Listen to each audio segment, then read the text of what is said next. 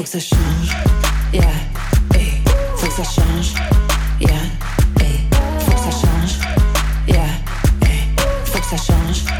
Yeah, hey, faut que ça change. Yeah. Alors bonsoir et bienvenue à une troisième conférence sur les finances publiques. Le Québec a les moyens, il faut que ça change maintenant. Croyez pas qu'on était capable de se rendre à trois conférences sur les finances publiques, mais il en reste une autre la semaine prochaine en plus de ça. On en a long à dire là-dessus parce qu'il y a beaucoup de mythes à défaire. Mon nom est Félix Cauchy-Charret, je suis gestionnaire de communauté à la Centrale des syndicats du Québec. Je suis accompagné ce soir pour cette conférence par Éric Bouchard-Bouliane, qui est économiste également à la CSQ, et Pierre-Antoine Harvé, euh, économiste aussi à la Centrale des syndicats du Québec. Et puis là, je suis entouré d'économistes parce qu'on a aussi avec nous euh, ce soir par Zoom Mathieu Dufour, qui est, qui est professeur à l'UCO et aussi économiste. Euh, donc, non, j'ai- raté mes affaires. Moi, j'aurais dû être économiste aussi, comme ça, on aurait eu un, quatuor. Mais ce n'est pas le cas, non. Euh, alors, pour parler de finances publiques, ben, je suis quand même bien entouré. Je pense que ça, devrait bien se passer. Et de négociations, on va rentrer un peu dans, le vif de ce sujet-là euh, avec Pierre-Antoine, qui va avoir des questions pour Mathieu, parce qu'entre économistes, ça se parle et ça s'enrichit euh, dans, les idées. Donc, Pierre-Antoine, si tu veux bien. Merci beaucoup, Félix. Bonsoir tout le monde. Euh, troisième conférence, donc vous connaissez la routine un petit peu. Euh, bien sûr, je vais me permettre de faire un rappel de nos revendications.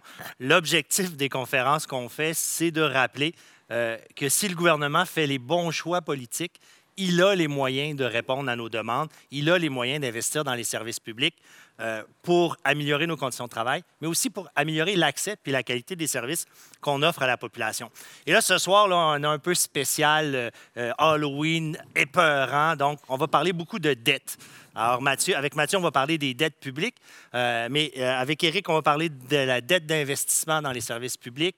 Euh, et euh, on va aussi parler euh, un peu plus des salaires. Donc, je, reviens là, très rapidement, encore une fois, vous les connaissez, mais je pense que c'est quand même important de les rappeler. Nos revendications, donc, au niveau salarial, une augmentation de 6% pour les trois ans. Donc, c'est arrangé de manière à avoir une moyenne de 2% par année ou un minimum de 1,80 euh, pour les bas salariés sur les trois ans. Des revendications particulières pour certains corps d'emploi en lien avec l'équité salariale, l'évaluation, problème d'attraction-rétention, et aussi une protection de l'inflation euh, si jamais euh, elle dépasse 6% sur les trois ans. Au niveau de nos conditions de travail, donc ça, euh, dans le jargon syndical, on va parler des négociations sectorielles, donc vos conventions sectorielles, c'est négocié par chacune de nos fédérations, mais à la CSQ, là, on botte le derrière du gouvernement pour qu'il libère des marges de manœuvre financières d'autour 3, en fait, de 3 C'est pas autour, c'est 3% 3% ou plus hein, pour les trois années de la Convention, de manière à améliorer nos conditions de travail. Euh, au, au niveau salarial, là, euh, je pense que c'est important parce qu'on on a parlé à plusieurs reprises là, de, la, de- de la- de la bonne situation dans laquelle on se retrouve en ce moment. Euh, et je tiens quand même à, à souligner, là, si on a des discussions qui s'en vont dans les- dans l'espace public là, vers l'austérité, on risque de nous demander là, de donner notre contribution Faire notre effort. faire notre effort, faire notre part euh, pour lutter contre la dette, pour revenir à l'équilibre budgétaire.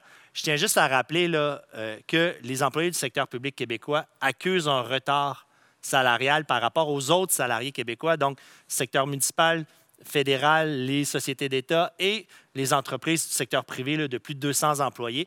On est en retard au niveau de la rémunération globale, donc c'est salaire, retraite, assurance, congé. On est en retard de 6,2% par rapport à tous nos collègues pour des emplois comparables dans, les autres secteurs.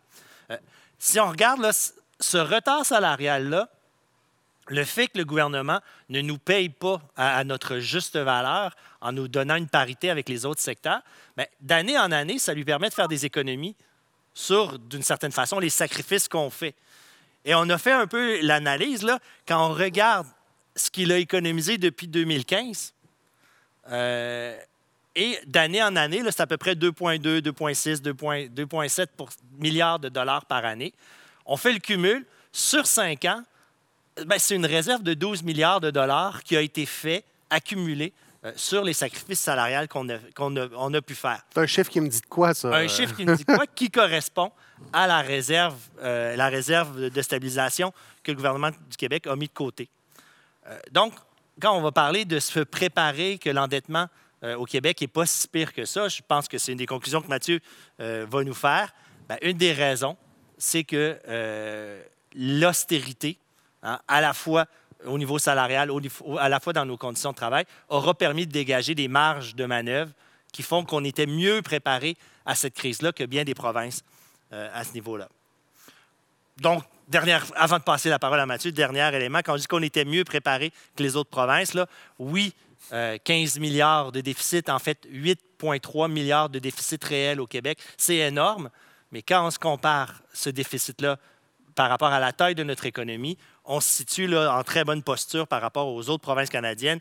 Euh, si on regarde, euh, si on, regarde le, Québec est à 2,8, si on regarde l'Ontario qui est à 4,6, donc c'est presque le double en termes de poids du déficit en Ontario par rapport au Québec. La grande question, c'est, euh, et on voit déjà dans le débat public, on voit l'épouvantail de la dette euh, va, revenir, va revenir en grande pompe, là, euh, et ça va être dans tous les débats, et ça sera l'excuse, la raison pour laquelle le gouvernement n'a pas les moyens de payer euh, pour des meilleures conditions de travail. Donc, est-ce qu'on doit, on, est conscient que la crise a fait exploser la dette ou augmenter la dette. Est-ce qu'on doit craindre de laisser un héritage empoisonné à nos enfants si on, on continue un petit peu à s'endetter de manière à ne pas faire d'austérité? Non, la, réponse est simple, nette et précise. Euh, on ne doit pas du tout s'inquiéter de ça.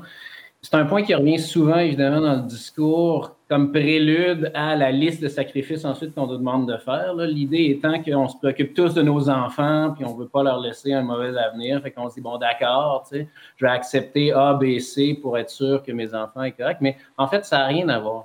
Puis le point central ici, c'est qu'il faut arrêter de penser aux finances publiques, aux finances d'un État comme le Québec, comme si c'était un ménage. Ça n'a pas du tout à voir. Un ménage, lorsqu'il emprunte, emprunte à un tiers, disons euh, à une banque, et donc toutes les ressources qui sont utilisées pour rembourser, pour payer les intérêts, tout ça sortent du ménage, ne sont plus utilisables par le ménage. Le ménage, quand il emprunte, il emprunte dans une devise qui contrôle absolument pas, qui n'imprime pas, qui fait rien, qu'il faut qu'il aille gagner ailleurs euh, à la sueur de son front, euh, généralement. Et surtout, il emprunte à quelqu'un sur lequel il n'y a aucun pouvoir. La banque, euh, si elle vient cogner, elle vient cogner, puis c'est tout, mais le, ménage ne peut pas contraindre la banque à faire quoi que ce soit. Si on reprend ces éléments-là, euh, et donc, si on reprend ces éléments-là pour un État comme le Québec, ça nous permet de sortir d'une vision comptable, si on veut, puis de comprendre un peu plus la dynamique politique qui est à l'œuvre. Euh, donc, par exemple, premier point, les emprunts sont majoritairement à l'interne. Ne sont pas à un tiers. Au moment où le gouvernement paye des intérêts à des bons du Trésor qui sont détenus par la Caisse de dépôt et de placement du Québec, par exemple, ça ne s'en va pas dans un trou noir. On n'a pas emprunté à la planète Mars à qui on transfère des ressources après dans 50 ans quand nos petits-enfants sont là. C'est simplement qu'on redistribue des ressources au sein de notre société. On taxe certaines personnes et on verse des, euh, des intérêts à d'autres ou des paiements de dette à d'autres. Donc, il faut se préoccuper de cette redistribution-là. Mais euh, ça ne sort, pas, euh, sort pas encore une fois pour s'en aller vers, Mars. Euh, deuxième point, le taux, de, le taux d'intérêt est très, très bas ces temps-ci, puis il va être bas longtemps encore. donc, en fait, techniquement, là, on n'a même pas à payer d'intérêt on pourrait, comme les taux d'intérêt sont en bas de 3,3, 3,5% qui est le taux de croissance nominale qu'on a en général, quand on n'est pas en plein milieu de la pandémie du siècle, disons, euh, ben, on pourrait même techniquement réemprunter les intérêts et le taux de le ratio dette sur PIB continuerait de baisser. Pareil. Parce que l'intérêt en lui-même, disons qu'on qu'on a une dette de 100 dollars, euh, puis on a un PIB de 1000 dollars au départ, pour faire ça facile, là, euh, donc, on a un ratio dette PIB de 10% Imaginons des intérêts de, 2% euh, un taux de croissance de 10% juste pour encore une fois pour illustrer. Euh, on se retrouve à 1100 l'année d'ensuite, 102 si on réemprunte pour, payer les intérêts puis on ne les paye pas. Puis vous voyez donc que 102 sur, sur 1100, c'est beaucoup plus bas que le 100 sur 1000 qu'on avait au départ. Donc, je ne dis pas qu'il faut faire ça tout le temps, puis nécessairement, mais c'est juste pour dire que la marge de manœuvre, elle est là, quand le taux d'intérêt est euh, très, très bas. Et euh, voilà, donc c'est ce que je dirais. La dernière chose, qui est une chose un peu évidente, mais que je répète quand même parce que c'est important, à tout moment, lorsqu'on fait des paiements de dette, encore une fois, surtout à l'interne, comme je disais tout à l'heure, c'est des vivants qui payent des vivants. On va taxer des gens qui sont vivants à ce moment-là, puis ensuite, on va redonner de l'argent à des gens qui sont tout aussi vivants. C'est pas comme si nos petits-enfants allaient rembourser des morts. Donc, cet argent-là, il s'en ira pas complètement. Donc, globalement, comme génération, c'est complètement faux de dire que la génération va devoir de l'argent à un tiers. Certaines personnes, plus tard, sont peut-être taxées, puis d'autres personnes recevront des paiements d'intérêt, mais ça devient, ça devient à ce moment-là un calcul de distribution à l'interne, à l'intérieur de notre société, entre nous, et non pas d'une génération à une autre. C'est ça, il n'y a, pas de, a pas de huissier global qui va venir saisir nos infrastructures. Non, non, pas, du tout. Mathieu, est-ce que, parce que là, avec l'augmentation des dettes tant à, Québec qu'à Ottawa, est-ce que euh, est-ce qu'on va se retrouver dans une situation qui est euh, déplorable par rapport à nos, voisins, par rapport aux autres, pays industrialisés, ou en fait on est, encore en assez bonne situation euh, en, termes de niveau d'endettement? Oui, bien, en fait, un peu suivant ce que je disais plus haut, euh, le niveau d'endettement n'est pas du tout problématique. Donc, quelle que soit la situation des voisins, à quelque part, c'est pas c'est pas très utile de faire une. Je vais en faire une quand même, hein, parce que si ça préoccupe les gens, on, va répondre à la question. Je ne veux, pas, euh, veux pas faire un politicien de moi-même puis euh, trouver plein de choses à raconter, sauf ce que vous voulez savoir. Mais l'idée, c'est que la situation, elle va très bien, en fait, au Canada pour reprendre un, exemple, après toutes les dépenses de pandémie pour le gouvernement canadien, on s'est retrouvé juste un petit peu en haut de 40 comme ratio dette PIB. Une place comme le Japon est à 200% puis ils n'ont pas, un huissier qui cogne à leur porte non plus pour venir tout saisir.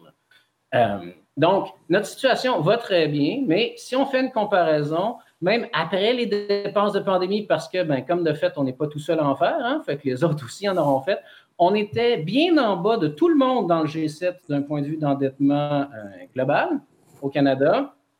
Et euh, même l'Allemagne, hein, l'Allemagne qui est souvent citée en exemple comme probité euh, financière, tout ça. mais après les dépenses de, de pandémie, on est encore en bas de tout le monde dans le G7. Puis on est à peu près au niveau où l'Allemagne était avant la crise. Fait que, donc tout tout va très bien. Ben, ça, c'est positif, en fait. Moi, ben, c'est sûr, et, je comprends ce que, tu nous dis, Mathieu, que de comparer, on, est toujours aussi bien de se comparer à nous-mêmes et, notre propre ratio que d'aller voir ce que les autres pays font, parce que dans le fond, c'est une mesure, intéressante pour voir où on se situe par rapport aux autres joueurs qui ont des tailles similaires à nous, mais dans, l'absolu, c'est notre PIB puis notre endettement qui compte. Oui, oui, tout à fait. Puis je vais même rajouter un facteur. On a une monnaie souveraine ici. Donc, les emprunts, elles ne sont pas dans une monnaie qu'il faut aller chercher par à côté puis générer par des exportations ou que sais-je. Euh, euh, l'argent qui euh, est emprunté, c'est des dollars, ce sont des dollars canadiens. Et ça donne bien parce que c'est une, chose que notre gouvernement contrôle. Et par là, je ne veux pas dire qu'il faut toujours que notre gouvernement fasse pleuvoir de l'argent en imprimé, tout ça. On peut parler une autre fois de la politique monétaire. Mais le fait est que par définition, comme on a le contrôle sur la monnaie, on ne peut pas faire faillite. C'est une autre différence entre un État et un ménage. Euh, il n'y a aucune manière que le gouvernement canadien puisse faire faillite puisqu'on contrôle notre politique monétaire. Pourquoi je mentionne ça ensuite à cette question-ci? Ben, un pays comme l'Allemagne a beau avoir une économie forte, une probabilité, tout ça, il n'imprime pas des euros. C'est une banque centrale séparée, puis il faut qu'il négocie avec d'autres mondes sur des termes euh, échange, puis comment cette banque-là intervient, tout ça. Fait qu'en fait, on a même un degré supplémentaire de liberté que l'Allemagne. Je vous dirais que le degré, euh, le degré de liberté est moins grand qu'un endroit comme les États-Unis, par exemple, qui imprime une monnaie que tout le monde veut et que tout le monde utilise. Donc, tout ça, c'est relatif. Mais même par rapport à certains pays européens, on a même ce degré de liberté-là, cette marge de manœuvre-là supplémentaire. Parfait. Mathieu, euh, j'ai une image avec moi là, qui démontre, puis euh, en fait, bien que la dette ait augmenté, euh, au Québec comme à Ottawa, euh, on est dans une situation là, où le coût de la dette, donc les paiements d'intérêt, puis je, sais que tu ne veux pas qu'on compare à un ménage, là, mais pour une famille, ce serait le, versement hypothécaire mensuel. Donc, le, coût de la dette ou le, service de la dette va se retrouver à un niveau qui est à un bas historique, bien que la dette ait augmenté. En fait, au Québec, là, on était à 6,4 euh, l'année dernière, puis ça, c'était un record depuis 30-40 ans. Il va augmenter légèrement à 7,6 euh, à partir de l'année prochaine. il y a comme eu une pandémie. À cause de la crise. Mais 7,6, c'est mieux qu'il y a trois ans. Et ça, ça s'explique en grande partie par les taux d'intérêt qui sont exceptionnellement bas. Euh, le ministre des Finances l'a reconnu lui-même. Cette année, le Québec a emprunté à un taux moyen de 1,5% euh, Donc, euh, c'est un taux, c'est un taux qu'on aimerait avoir pour nos hypothèques. Une autre chose que les ménages ne peuvent pas avoir. Pour Est-ce que et là, mais par contre, parce qu'il ne veut pas être trop jovialiste, il, a, il, a, laissé planer euh, l'incertitude quant au, fait que les taux d'intérêt restent très bas. Est-ce que toi, euh, dans ta perspective, là, puis je sais que tu n'es pas un prévisionniste, mais est-ce que tu as une opinion sur l'avenir dans 5 à 10 ans des taux d'intérêt? Est-ce qu'on va revenir comme dans les années 80 à 18% ou on risque de rester autour du 2-3% qu'on connaît depuis quelques années? Ben, il y a deux choses à mentionner. Euh, oui, les taux d'intérêt risquent fort de rester bas après. Hein. Comme, vous dites, euh, on ne peut pas savoir l'avenir complètement. Euh, mais la Banque centrale, la Banque du Canada a déjà dit qu'elle maintiendrait pour les prochaines années ces taux très bas à l'avenir. Faudrait, disons, que l'économie soit vraiment repartie en peur d'ici là pour que soudainement elle pense la, la, nécessité d'augmenter à 3, 4, 5% ces taux d'intérêt alors qu'ils sont à zéro. si ça réaugmente, ça réaugmente peut-être à 0,5, 1, 1,5. c'est encore très bas. Des taux que tu as mentionnés euh, tantôt, là, 18% ben, en tout cas, ça c'est le début des années 80. Mais une des raisons pour lesquelles, justement, les, les, les paiements de dette n'arrêtent pas de baisser à travers le temps, c'est qu'on traîne une dette qui a été empruntée dans des années 80-90, euh, où est-ce que les taux d'intérêt étaient beaucoup plus élevés. Fait qu'à mesure, en fait, qu'on renouvelle cette dette-là, en ce moment, à un taux beaucoup plus bas, on a beau avoir un petit peu plus de dette au total, comme on la renouvelle à un taux plus bas, puis on se débarrasse de, de dette sur laquelle on payait du 4-5 mais à ce moment-là, le taux global d'intérêt, le, le, poids du service de la dette, lui, il continue de diminuer. Alors, euh, oui, donc dans les prochaines années, il n'y aura pas de problème, ça va, euh, ça va rester bas. Merci. Merci de nous rassurer puis de, nous, enlever, l'angoisse de l'endettement. Dernière question, là, euh, la semaine dernière, on, a parlé avec Eric des peut-être des réformes à la loi sur l'équilibre budgétaire ou la, loi sur le, remboursement de la dette. Est-ce que toi, tu aurais, si tu as une réforme ou une suggestion à amener, est-ce que tu est que, est aurais une priorité euh, pour, à suggérer là, pour euh, le gouvernement du Québec? Oui, bien, euh, bon, on est plusieurs, mais tu me limites à une, fait qu'on va... La, meilleure, on va prendre la meilleure. on pourrait tout simplement se débarrasser du fonds de génération qui sert absolument à rien. et qui, d'ailleurs, comme je crois que vous l'avez expliqué donc la, la, semaine dernière, il nous nuit parce qu'à cause de la manière dont les lois sont faites, on est comme obligé d'épargner alors qu'on a besoin d'argent pour faire d'autres choses. Donc, on est obligé d'aller faire des ponctions à gauche, à droite. Euh, ça ne sert strictement à rien d'avoir un, fonds des générations alors qu'on pourrait faire quelque chose d'utile. Il y a deux choses de plus que je voudrais dire par rapport à ça. Euh, il y a quelques années, le ministre des Finances, M. Letao, avait été interrogé au sujet du fonds des générations par Michel C. À son émission du midi à Radio-Canada.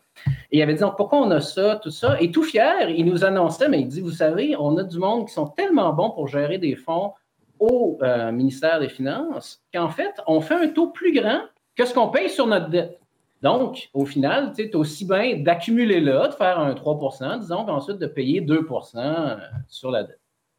Euh, soit, puis tant mieux si on a du monde compétent au ministère des Finances, on le souhaite en fait. Mais la question, c'est de se dire, le mieux qu'on peut faire avec cet argent-là, là, comme développement collectif de nos, de nos potentialités, c'est de l'investir quelque part à 3% plutôt que d'en faire quelque chose d'utile pour développer notre économie, les infrastructures, ce que vous voulez. Euh, parce qu'au bout du compte, on vous parle tout le temps du ratio, ratio dette-PIB. Bien, justement, la dette, c'est seulement un poids en fonction de la vitalité de l'économie, de notre capacité de payer, de tout ce qui arrive. Faire du 3% quelque part, là, c'est sur un compte d'épargne, ça n'aide pas particulièrement la vitalité de notre économie. Par contre, faire des investissements utiles et tout ça, puis se garantir euh, des services publics qui ont de l'allure, etc., etc. Ça, Ça, ce serait positif pour notre économie et ça aiderait justement à cette vitalité-là qui permet ensuite de couvrir tous les paiements de dette et les services euh, euh, qui l'accompagnent. Donc, en fait, ma, suggestion, ce serait ça, de se débarrasser du fonds des générations et de revenir euh, à, l'État. On espère que le, ministre des Finances, M. Girard, est à l'écoute parce que c'est une, suggestion qu'on fait périodiquement à, la CSQ aussi par rapport au Fonds des générations. Parfait. Ben, merci beaucoup, Mathieu. Euh, ça a été très instructif. Puis merci d'avoir participé à cette, à cette, euh, à cette conférence web-là. Puis au plaisir de te revoir en vrai bientôt. Parfait, ça m'a fait plaisir. Merci. J'ai passé tout, tout, tout, tout. Donc, c'est vraiment chouette d'avoir des présentations comme ça qui, euh, déjà, ça dégonfle beaucoup de, une de journaux euh, de la semaine dernière euh, et, ça nous fait penser aussi au fameux compteur de la dette de l'Institut économique de Montréal qui devrait plutôt être un compteur de dette PIB. Comme ça, ça donnerait un petit peu plus l'heure juste. sur la, dette et, et, les choix qu'on fait par rapport à ça, comme pas mal tout, comme beaucoup de choses qui nous arrivent aussi en négociation, comme le cadre financier, euh, tu l'as bien placé, tout ça, c'est des choix politiques. Euh, qu'est-ce qu'on peut faire d'autre comme choix? Euh, je pense qu'Éric va, nous parler un peu d'un autre type de dette que, Mathieu a, abordé aussi, qui, qui, est cette dette-là d'investissement dans nos infrastructures sociales. Je vais, je vais tout de suite avec les, les, tableaux, peut-être. Bien, c'est sûr, tu sais, ce qui est important de voir, c'est que quand, quand on utilise des ressources qu'on a collectivement, puis qu'on décide de les mettre, par exemple, dans le fonds des générations, bien, c'est de l'argent qu'on n'a pas pour investir ailleurs. Et, ce qu'on se rend compte, c'est que depuis plusieurs années, le Québec a accumulé une dette ou un déficit, en fait, quand on regarde le financement des services public par rapport aux autres euh, provinces canadiennes. Euh, il y a des statistiques qui existent en santé, en éducation. Si je prends l'exemple de l'éducation, puis on regarde ce que chaque province euh, investit par élève au primaire, au, secondaire puis au préscolaire, ben on voit que le, le, Québec est en retard de 776 dollars par élève. Donc, le Québec euh, dépense, ou on devrait dire investit presque 800 dollars de moins par élève que la moyenne canadienne. Et, ça, ça représente là, ce sous-financement-là pardon, ce déficit-là représente 730 millions de dollars. C'est la même dynamique en santé. Euh, en santé, euh, c'est l'Institut canadien d'information sur la santé. on, voit que le Québec investit encore une fois moins que la moyenne canadienne. et donc, quand on, focus, on, a un monofocus sur l'endettement, euh, ben ces ressources-là, on ne les utilise pas pour financer adéquatement les services qu'on offre à notre population.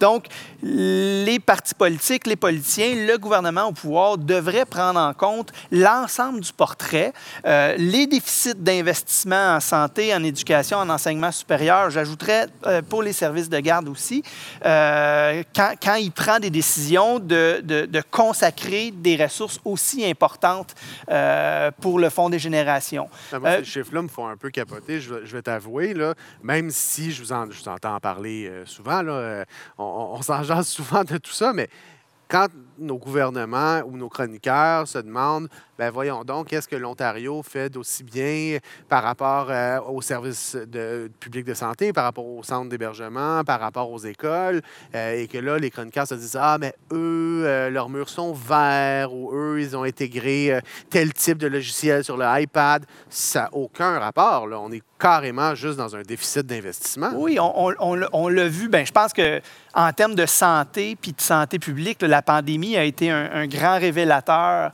du sous-investissement de notre réseau de santé, notamment en santé publique. Les dépenses en, santé publique au Québec étaient beaucoup moins élevées que les autres provinces euh, canadiennes euh, par habitant, ce qui fait en sorte que ben, quand il arrive un problème, ben, on est mal équipé. On appelle l'armée. Puis là, on, fait appel à l'armée. Euh, bon, puis, puis en, éducation, c'est la même chose. En santé, euh, plus globalement, c'est la même chose. Donc, euh, cette dynamique-là, il faut la, en, la prendre en considération quand on fait les choix, les choix budgétaires du gouvernement. Donc, il y, a, il y a un déficit d'investissement dans nos services publics. Et c'est vrai, et c'est vrai que c'est surprenant parce que souvent, on, on présente le Québec comme étant la, la Cadillac des services sociaux, la Cadillac des, progr- des programmes de soutien. Euh, mais on se rend compte qu'on a. euh, il est vrai qu'on a une plus grande diversité. Là. Euh, on, on a une richesse, puis on, on en parlait la- les, semaines passées avec Evelyne. Les services de garde euh, éducatifs accessibles pour les parents, ça, c'est quelque chose. On a le privilège et le reste du Canada nous ça, regarde avec luxe, envie nous, nous regarde avec envie, mais c'est quand même surprenant de voir qu'en éducation, en santé, on est parmi les provinces qui investit le moins euh, par rapport, euh, si on regarde soit par la population, soit par le nombre d'étudiants. Euh, donc, à cette question-là, il faut réinvestir. Il faut réinvestir. Mais là, je te relance une autre question, je t'amène dans un autre domaine. Euh, le gouvernement va encore nous répondre. On connaît la cassette. J'ai pas la capacité de payer. J'ai la dette. Donc, il faut, il faut que je me préoccupe en priorité de la réduction de la dette. Euh, est-ce qu'il y aurait, est-ce qu'il y aurait moyen euh, d'augmenter les revenus de l'État sans nécessairement augmenter ce qu'on appelle, moi j'aime pas le terme, mais c'est le fardeau fiscal des citoyens et citoyennes? Je pense que quand on paye des impôts, c'est une contribution euh, à la caisse commune. Donc, la contribution fiscale. Est-ce qu'il y a, il y a Ah certains moyens, et je, je sais que la CSQ est impliquée dans la coalition Échec aux paradis fiscaux. Euh, tu travailles souvent avec cette coalition-là. Je, je t'inviterai à nous parler de cette option. Ben oui, c'est clair, c'est clair que la question des paradis fiscaux, euh, c'est- c'est c'est un endroit où on pourrait, si la lutte se faisait de façon un peu plus intensive, on pourrait aller chercher des sommes additionnelles. Je pense aussi que on, peut, euh, on, on peut dire que la semaine prochaine, on va en parler euh, pas mal plus en détail. On a oui. Elisabeth Gibault comme, comme invitée. Ça va être intéressant, ça. qui va nous, qui va nous dire euh, plusieurs, qui, qui va nous donner plusieurs suggestions, possibilités pour aller chercher des revenus additionnels. Et, et, euh, et c- c'est pas la seule personne qui pense qu'on peut aller chercher des revenus additionnels. Je pense que pour le retour à l'équilibre budgétaire, déjà, même euh, des économistes euh, de qui, euh, œuvrent au sein de différents réseaux, que ce soit le réseau universitaire, il y a déjà une réflexion qui commence à se dire peut-être qu'il faudra euh, hausser les revenus. Euh, puis il y a différentes façons de le faire. On peut regarder les dépenses fiscales, les crédits d'impôt des entreprises, par exemple.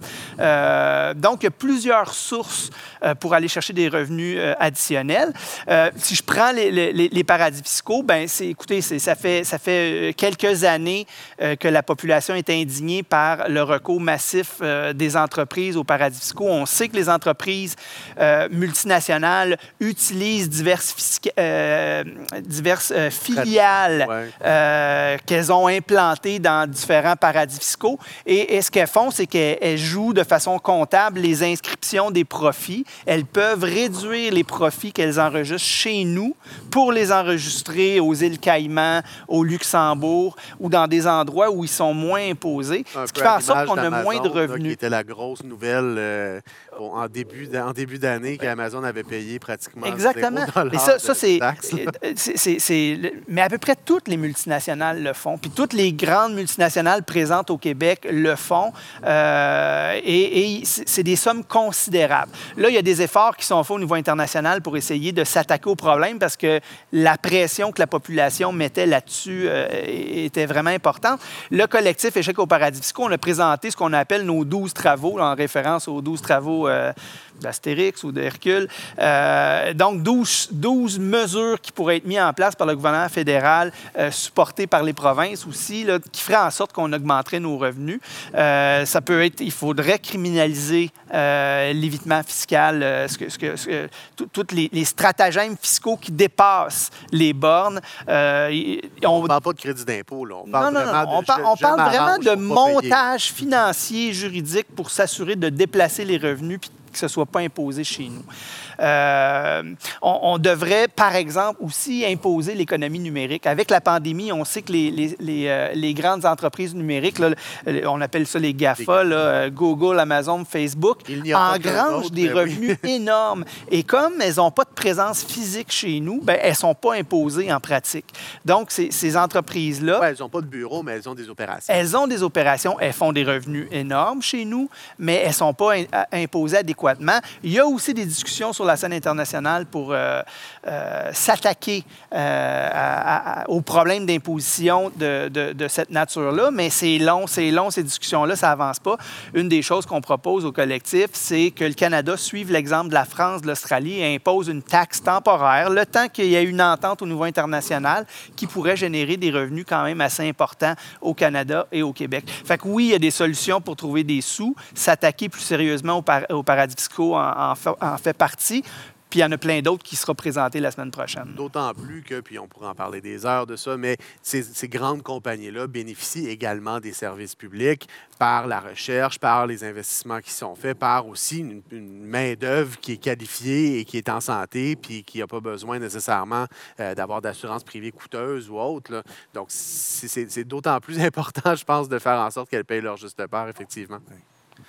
Puis, merci beaucoup, Eric. Puis, je pense aussi, euh, l'idée des, paradis fiscaux, euh, de régler ce problème-là, c'est que je pense que monsieur, monsieur, madame, tout le monde, mon voisin, moi, je suis très content de payer mes impôts pour contribuer au service public. Par contre, quand j'ai l'impression que euh, les grosses compagnies font pas leur part ou les, très riches contribuables qui ont le moyen de se payer des fiscalistes puis de cacher dans des, compagnies secrètes à numéro aux Bahamas ne payent pas leur juste part, ben, ça m'enlève un peu la, confiance envers le régime fiscal, puis ça m'enlève le goût de dire, ben, je vais faire un effort supplémentaire pour avoir un meilleur réseau d'éducation, un meilleur réseau de santé. Donc, je pense qu'il y, a un élément d'aller chercher des revenus supplémentaires, mais il y a aussi un élément important de recréer la confiance des citoyens et citoyennes. Ah, le contrat social. Ah, c'est ça, d'avoir un contrat social qui est respecté.